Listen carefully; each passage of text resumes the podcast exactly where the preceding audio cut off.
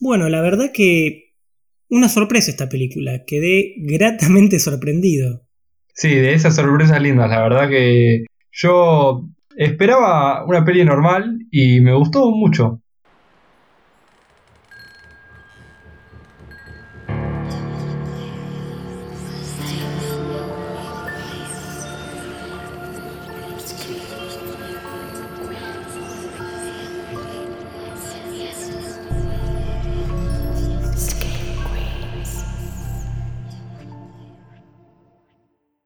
Buenas noches Screamers y bienvenidos a una nueva review.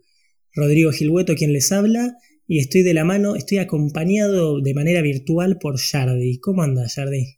Todo tranquilo, todo tranquilo. La verdad que cada vez nos vamos acostumbrando un poco más al formato este. Si bien capaz es raro no vernos a los ojos, bueno, vamos progresando un poco.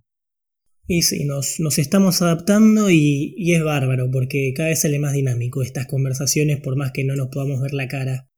Y hoy les traemos una peli que como habrán escuchado nos sorprendió, una peli muy interesante llamada Underwater. Se estrenó este año, para febrero de 2020 se estrenó acá en la Argentina. La verdad que en mi opinión personal fue bastante buena, las expectativas que tenía mucho mejor. ¿Querés contar un poco, Jardi?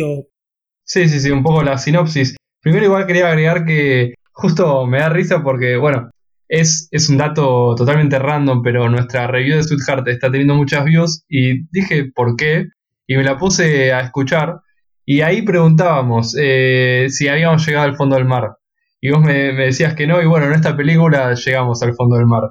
Y es, es interesante justamente porque lo que propone la película es un futuro que me hizo acordar medio a un esquema medio Bioshock, el juego, no sé si algunos lo conocen, que básicamente es una perforadora en el fondo, fondo de mar, creo que, no sé si eran 11.000 millas abajo del agua, que, básicamente crean toda una estación eh, para soportar toda la presión del agua, todo aclimatado perfectamente, eh, para, de alguna manera, creo que algún tipo de energía o recursos estaban sacando de ahí. Petróleo. Ah, petróleo, petróleo.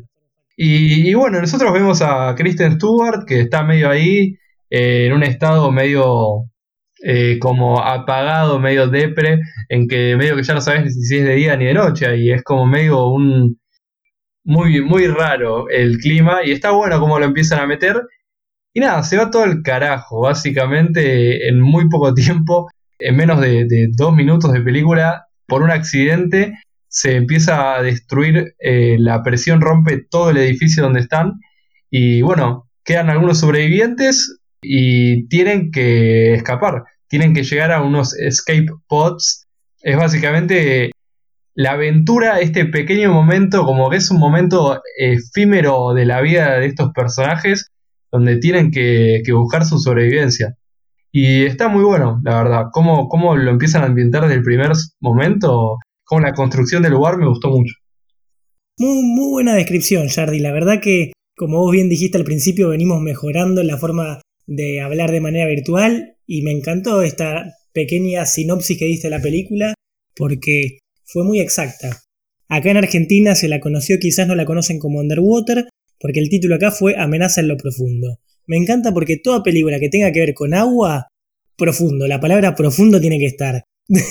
ya sea que tenga tiburones, que sea bien en el fondo del mar, no importa, que seas un surfista, pero azul y profundo son palabras claves.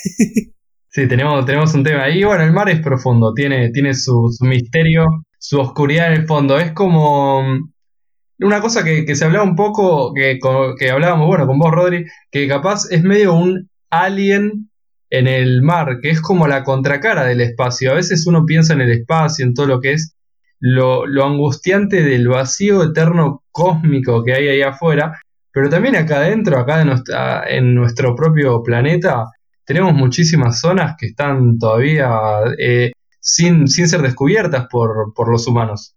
Eh, y el mar es uno, de ellas y, la profundidad que hay de desconocimiento es otro misterio también. Bueno, me estás on fire, Jardi, hoy, porque me sacaste todo lo que tenía pensado para hablar, es excelente y metiste muchos temas a la vez, así que vamos a diseccionarlo y hablar unos por uno.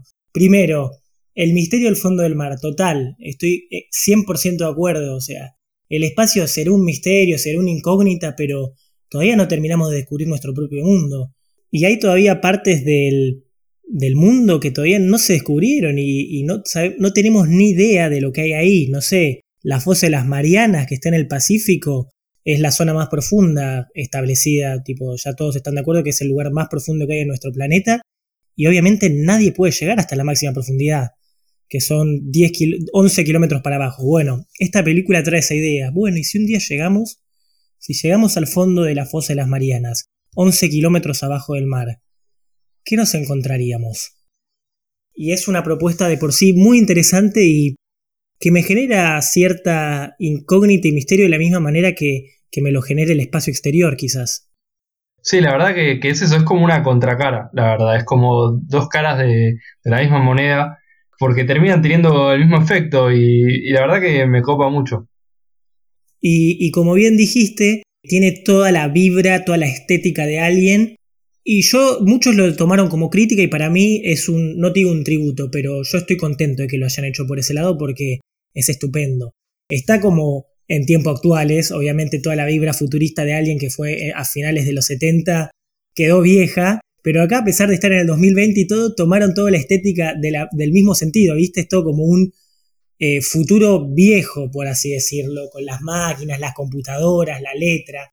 No sé, en un momento el capitán usaba una campera que tenía, estoy casi seguro que la misma fuente, el mismo tipo de letra que tenía las de Alien, y yo lo recibí con los brazos bien abiertos, porque a mí me encanta Alien y me encantó toda esta estética. Sí, yo creo que es más un tributo y una muestra de cariño, un guiño.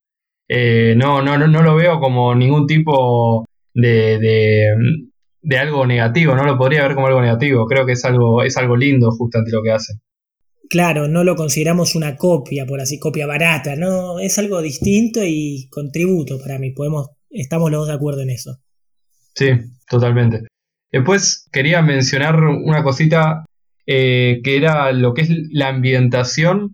Me, me, gustó mucho cómo es esto que va pasando de fondo, que capaz ni, ni te lo explican demasiado, que es bueno todo esto de los noticieros sobre que justamente para ambientarte te meten en noticieros de que, bueno, están haciendo fracking en el fondo del mar, la fracturación hidráulica, y que a tal grado abajo muestran la empresa, la entidad de toda esta empresa que está manejando esto, que no tiene impacto real en la película, que no, que no muestran mucho más que eso, que pequeñas noticias, eh, el altavoz de fondo sonando, diciendo estas instrucciones de llevarse bien, de poner reglas, estas fotos de, bueno, el teamwork, la idea de teamwork y el trabajo en equipo, que hay en esta película entre los personajes también es, es algo muy, muy copado. Y eso, toda la ambientación de fondo, bueno, me hizo acordar mucho a Bioshock, que es un muy buen juego, eh, que no terminé porque me daba mucho miedo cuando era chico, pero que me hizo acordar un poco de eso también.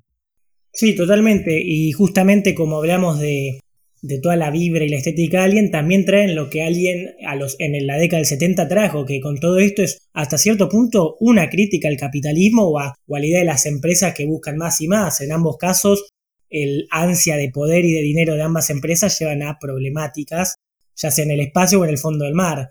Y esto que vos bien decís, que es toda la escena de los créditos iniciales, que era algo que iba a destacar, Jardy, me estás sacando todas las palabras de la boca y está genial, estás muy on fire, pero que los créditos iniciales ya te establecen el, universo y el contexto en el que se encuentran, cómo la empresa buscó ir hasta el fondo del mar, cómo todas las buenas noticias de que llegaron, cómo que eh, tratan de ocultar todos los problemas que viene habiendo, viste que las últimas noticias antes de que empiece la película es como se rumorean ciertos problemas en la estación y la empresa los dio de baja. Nada, son unos buenos créditos iniciales en mi opinión. Sí, sí, sí, totalmente. Y hay algo más con respecto a eso, pero que va más en la parte de spoilers, así que lo voy a mencionar al final. Para los que quieran saber de los actores que dicen, bueno, parece buena peli, pero ¿quién actúa? Quiero saber. Tiene un elenco reconocido, gran parte del elenco es conocido y vamos a mencionarlos ahora.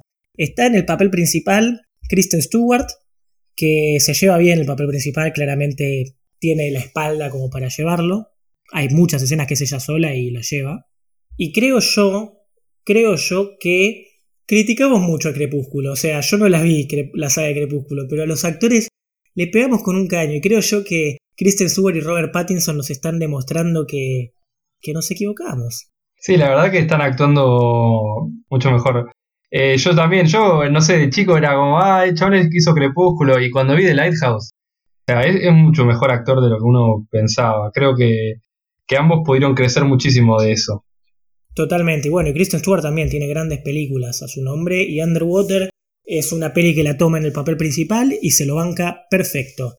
¿Y quién la acompaña? ¿Quién es este elenco de sobrevivientes que va con ella? Bueno, tenemos a Vincent Cassel, que es ese actor francés que estuvo en El Cisne Negro. No quiero profundizar más en, sin entrar en spoilers del Cisne Negro, pero gran película. Pero también quiero destacar a Jessica Henwick, que actúa en esta peli, que también va a actuar, perdón, en Godzilla vs. King Kong. que el nombre siempre te llama, ya es el nombre. Godzilla vs. King Kong todavía no se estrenó, pero ya lo anunciaron para el año que viene. Hay que ver con todo este tema del COVID eh, cuándo se estrenará, pero le tengo fe, por lo menos al nombre. Y también, también estoy viendo que, va a actuar en Matrix 4. Ah, sí, también va a actuar. explotó ahora con, eh, con The Defenders, que hacía de, de Electra. Se está yendo para arriba.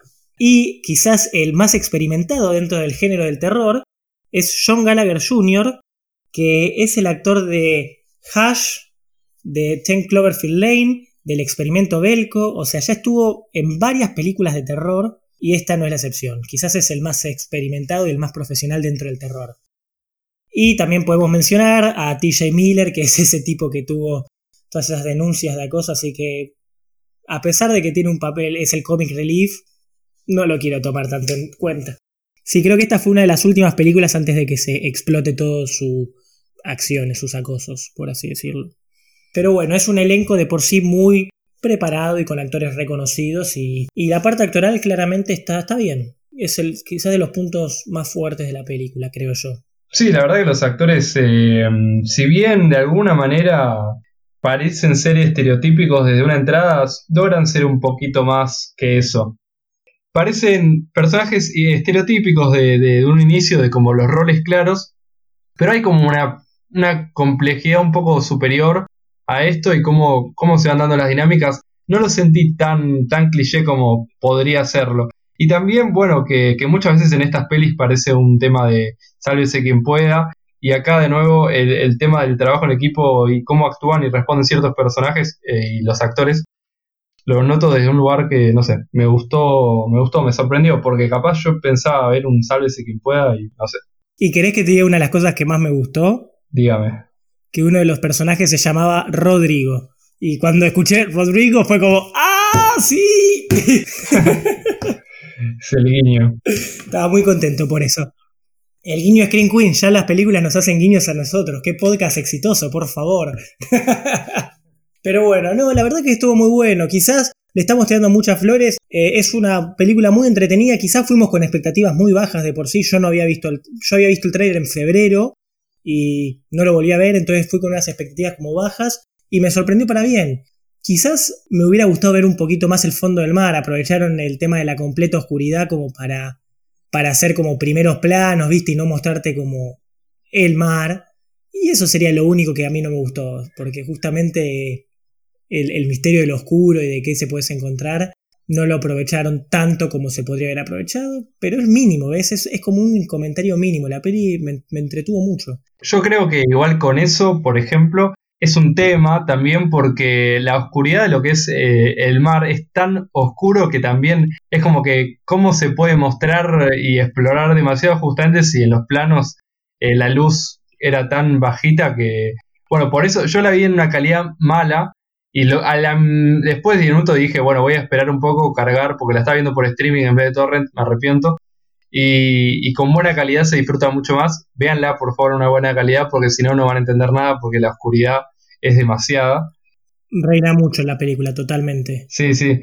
Y nada, en ese aspecto, yo también pensaba, cuando pasamos por el tráiler, como considerándola como una posible review, fue como, eh, no sé, esto no me, no me llama. Y la película desde el momento uno me tuvo al borde del asiento, como que es muy... Vamos para adelante y no sé, me sorprendió, como que me gustó mucho, como que te genera la adrenalina de estamos sobreviviendo y estamos acá. Totalmente, y es más, yo leí muchos como comentarios negativos diciendo como, ah, empieza todo de una, no hay desarrollo de personajes, pero no es malo eso, es una peli que va directo al, al, a la problemática, al nudo, y justamente vas conociendo a los personajes en situaciones de estrés. Es más, miembros del equipo no se conocen, como es una estación tan grande, no digo es lo que quisieron hacer, pero logra que el espectador sea como un miembro del equipo más que los va conociendo junto con ellos y va descubriéndolos poco a poco. A mí me pareció una. No me pareció como algo negativo que desde el minuto uno ya entres como en, situación de sobrevivencia y de peligro inmediato. Sí, sí. Y una, una cosa para que no le tenemos todo, todo flores, antes de ya capaz entrar en. O sea, yo al menos no sé si tengo mucho más comentarios después de esto. Es que ciertos igual diálogos eh, pensados entre los personajes, igual al principio, capaz más la parte del comic relief, que eran medio como unos diálogos bastante basicongos, bastante eh, hollywoodenses, bastante simples, eh, pero que, no, no, tampoco hace que la película baje de calidad. Capaz son comentarios medio, medio al pasar, que decís como, bueno, sí, qué sé yo, capaz es medio hollywoodense igual, pero hasta ahí. Sí, hay, hay conversaciones que son, no te digo innecesarias, pero muy básicas. Pero está bien que hayas llamado a la campana porque está sonando en este preciso momento. Te escuchó Jardy y está sonando la alarma de los spoilers. Pongan pausa, vayan a ver esta película porque ahora empezamos a hablar con más spoilers y de todo un tema que teníamos oculto hasta ahora. Jardy, por favor, tráelo vos. ¿Cthulhu? Ahí Así de una, por supuesto. Sí, eh, la verdad que, me, me, gustó muchísimo ese guiño. O sea, leí una entrevista con, el director en su momento, hoy no la tengo tan fresca, pero, pero es interesante cómo ellos no, creo que no, en un inicio de la producción no sabían si cómo generar, qué querían generar dentro de lo que era el aspecto del monstruo, y terminaron yendo por, por la idea de Cthulhu, haciendo un, hermoso tributo a Lovecraft.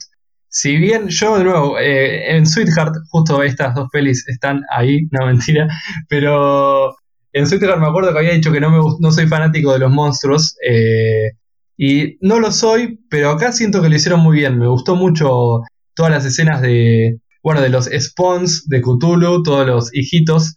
Y cuando vi a Cthulhu ahí, en primer plano, tremendo, enorme, me, me pareció muy fachero, como que me gustó mucho toda la construcción de cómo está armado.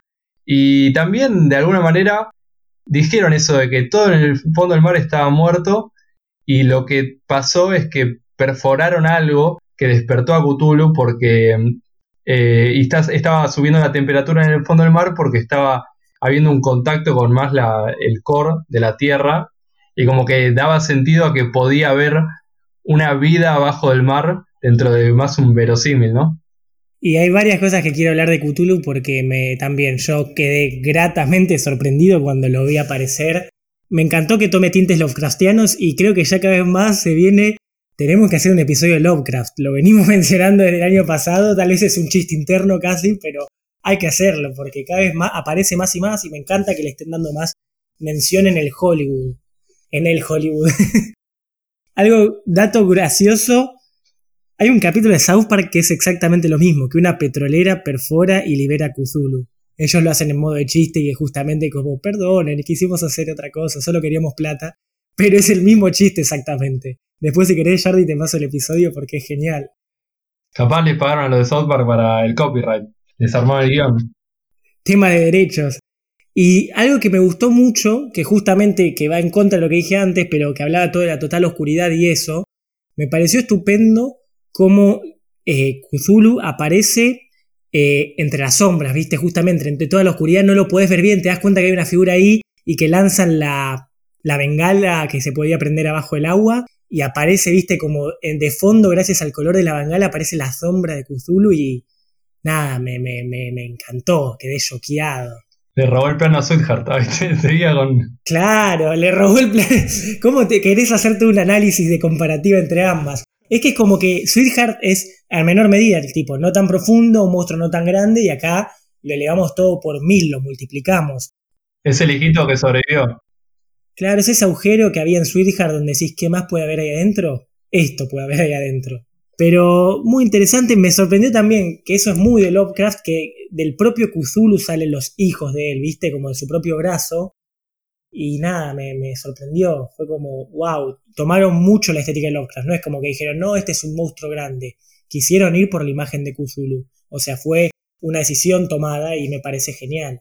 Sí, la verdad que eso, eso es un tema que a mí me gustó mucho en el aspecto de que, bueno, el terror cósmico es difícil de representar audiovisualmente. Creo que lo vamos a profundizar en una próxima review que tal vez se viene, pero porque, bueno, describe cosas que a veces deberían ser indescriptibles y poner eso en, figura es difícil, pero acá logra encontrar el borde suficiente entre oscuridad y detalle que, genera un buen balance. Creo que todo el tema de la oscuridad que se plantea en la película es una idea que me gusta muchísimo de todo esto que se, la noche y el día dejan de existir, el, tiempo deja de, estar en presencia, la vida deja de estar en presencia, todo está como en un suspenso eterno en la película también. Y, y también, eh, yendo para, para, otro lado, capaz me estoy yendo para otro lado, pero quería articularlo, es que justamente con todas estas cosas de, la oscuridad, de todos los detalles que, empiezan a aparecer con el, este,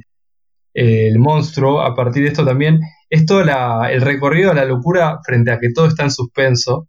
Y como que lo parece que los personajes se están volviendo un poco locos, ¿no? Como que mm, empieza a hablar de, como un intermedio, no sé, como un limbo como que están duelando, no sé, el personaje de Kristen Stewart, el del capitán, están como los dos atravesando un duelo, están como ahí medio en, esa vuelta. No sé, capaz me fui un poco por, otro lado, pero como que quería empezar a pensar eso. Yo lo quería mencionar, pero yo no lo, no lo iba a hacer como crítica, pero medio como un reclamo de cómo no exploraron justamente al tocar a Lovecraft, al tocar todos estos temas, cómo no tocaron un poco más la locura que te genera. La, tocaron muy por arriba y para mí fue, no te digo miedo, pero no quisieron, pero estaba todo preparado para volver a los personajes a un extremo de locura que solo llegó quizás la interna como la, pasante, como había dicho el personaje de TJ Miller, que era como la que más loca estaba. Los otros estaban atravesando un duelo, pero se podía generar toda una sensación de, de locura extrema, incluso de desconfianza entre ellos, que no se tocó, que no digo estuvo mal, porque fue una decisión de la película y a mí la película me gustó, pero que quedó picando ahí para, analizar y, es muy interesante. Sí, a mí justamente, bueno, sabes que, que, como vos decís esto, a mí me pasó algo contrario cuando estaba viendo la película. Yo flashé de más que esto estaba yéndose una locura más, o sea, me puse a hacer un sobreanálisis en un momento que tipo, yo flashé que el capitán estaba medio loco en un momento, porque viste que en un momento llegan a una estación intermedia, antes de la estación final donde están los escape pods y la primera estación, como que Kristen Stewart va sola a esta estación y como que encuentra todo este proyecto de, la estación donde tienen que llegar, como una foto. Y yo pensé que eso era, era un proyecto que nunca se había eh, hecho y el capitán se lo había inventado y tenían una esperanza falsa y estaban condenados a la muerte. Yo empecé a flashear tipo como que era todo un invento el capitán que estaba medio loco, medio chapita porque había hecho eso de la hija yo empecé a pensar que los personajes estaban mucho más desestabilizados de lo que, lo que era hasta el final. No, yo todo lo contrario. Yo ya para ese punto decía, los personajes lo están llevando mejor de lo que lo deberían estar llevando. O sea, ya todos tendrían que estar en un extremo de locura. Pero no por eso es una mala película, al contrario, me gustó mucho. Nada, muy sorprendido para bien. Y ahora que traigo lo que había dicho al principio, los créditos finales, que te vuelven a mostrar notas de, de diarios y eso, de cómo justamente hablando de la crítica al capitalismo y de la avaricia extrema de las empresas que dijeron vamos a volver a perforar, vamos a seguir perforando y buscando petróleo abajo y te la dejan ahí picando, que es lo mismo que Alien, que también ahí, siguiendo la estética de Alien, de que las empresas no les importan las muertes y los estragos, vamos a buscar acá porque la plata es más importante. Sí, la verdad que esa idea como lo cierran es, es muy... Está, bien, está bien hecho. O sea, siento que, que esta peli me costó encontrarle demasiados puntos flojos. Y entonces, siguiendo esta línea, ¿qué puntaje le darías si te, si te costó encontrarle puntos flojos? Y yo creo que es una peli que igual quiero justamente responder a eso de la locura porque creo que los personajes están viendo un estado de shock y no sé qué tanto se puede caer en la locura cuando estás corriendo para sobrevivir. Los puntos flojos que yo le doy eh, son simplemente ciertos diálogos y cierto... El personaje de TJ Miller no me encantó. Pero la verdad es que yo le doy un 8, porque es una idea que, a ver, no es lo más original del mundo, justamente la estamos comparando mucho con Alien, pero que al mismo tiempo lo, logra traspolar a otro lugar y generar cosas que al menos yo, yo no, estoy acostumbrado a ver. Y la tensión que me generó y cómo construyeron a Cthulhu, eh, lo que fueron todas las escenas, eh, como que te terminas eh, interesando en los personajes y el final también fue muy interesante porque le hace ese twist a que ya no es eh, la, final girl eh, que listo, que sobrevive, la ponen a Kristen Stewart en lugar más de la heroína que se sacrifica por medio como por después del duelo del capitán y el duelo de, ella, de perder a alguien, como que envían eh, medio heteronormativamente a la pareja como esperanza de vida como para de los que salen de ahí adentro, ¿no?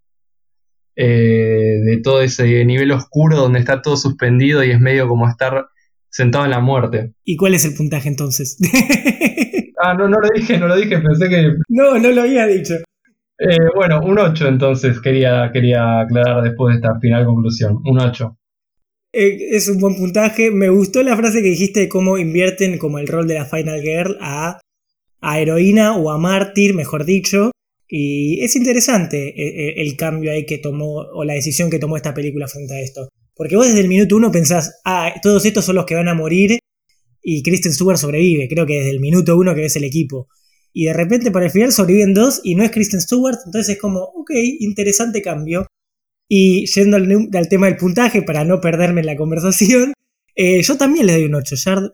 Creo que lo resumiste bien. El mayor negativo son un par de diálogos, pero la película en sí es muy entretenida, se pasa rápido, estás metido en el contexto y en toda la situación desde el minuto 1, y me gustó mucho. Así que un 8, un 8 de puntaje general, un 8 de puntaje de Screen Queens, y es muy interesante, la verdad, recomendada. Una sorpresa de este año, ¿no? Puede, puede llegar a aparecer en los premios, tal vez. Y por lo menos al tema de la sorpresa, interesante. Así que bueno, no hay mucho más por decir de esta película. Por lo menos no en esta review, quizás se vendrá un análisis de la locura por Shardy, no sé. Una comparativa entre Sweetheart y Underwater. ¿Quién lo sabe? lo veremos en el próximo capítulo, pero mientras tanto, no voy a hablar hoy de las redes, que sea sorpresa, ya saben dónde seguirnos, ya saben por dónde escucharnos. Mi nombre es Rodrigo Gilhueto y les digo buenas noches, Screamers. Buenas noches, Screamers.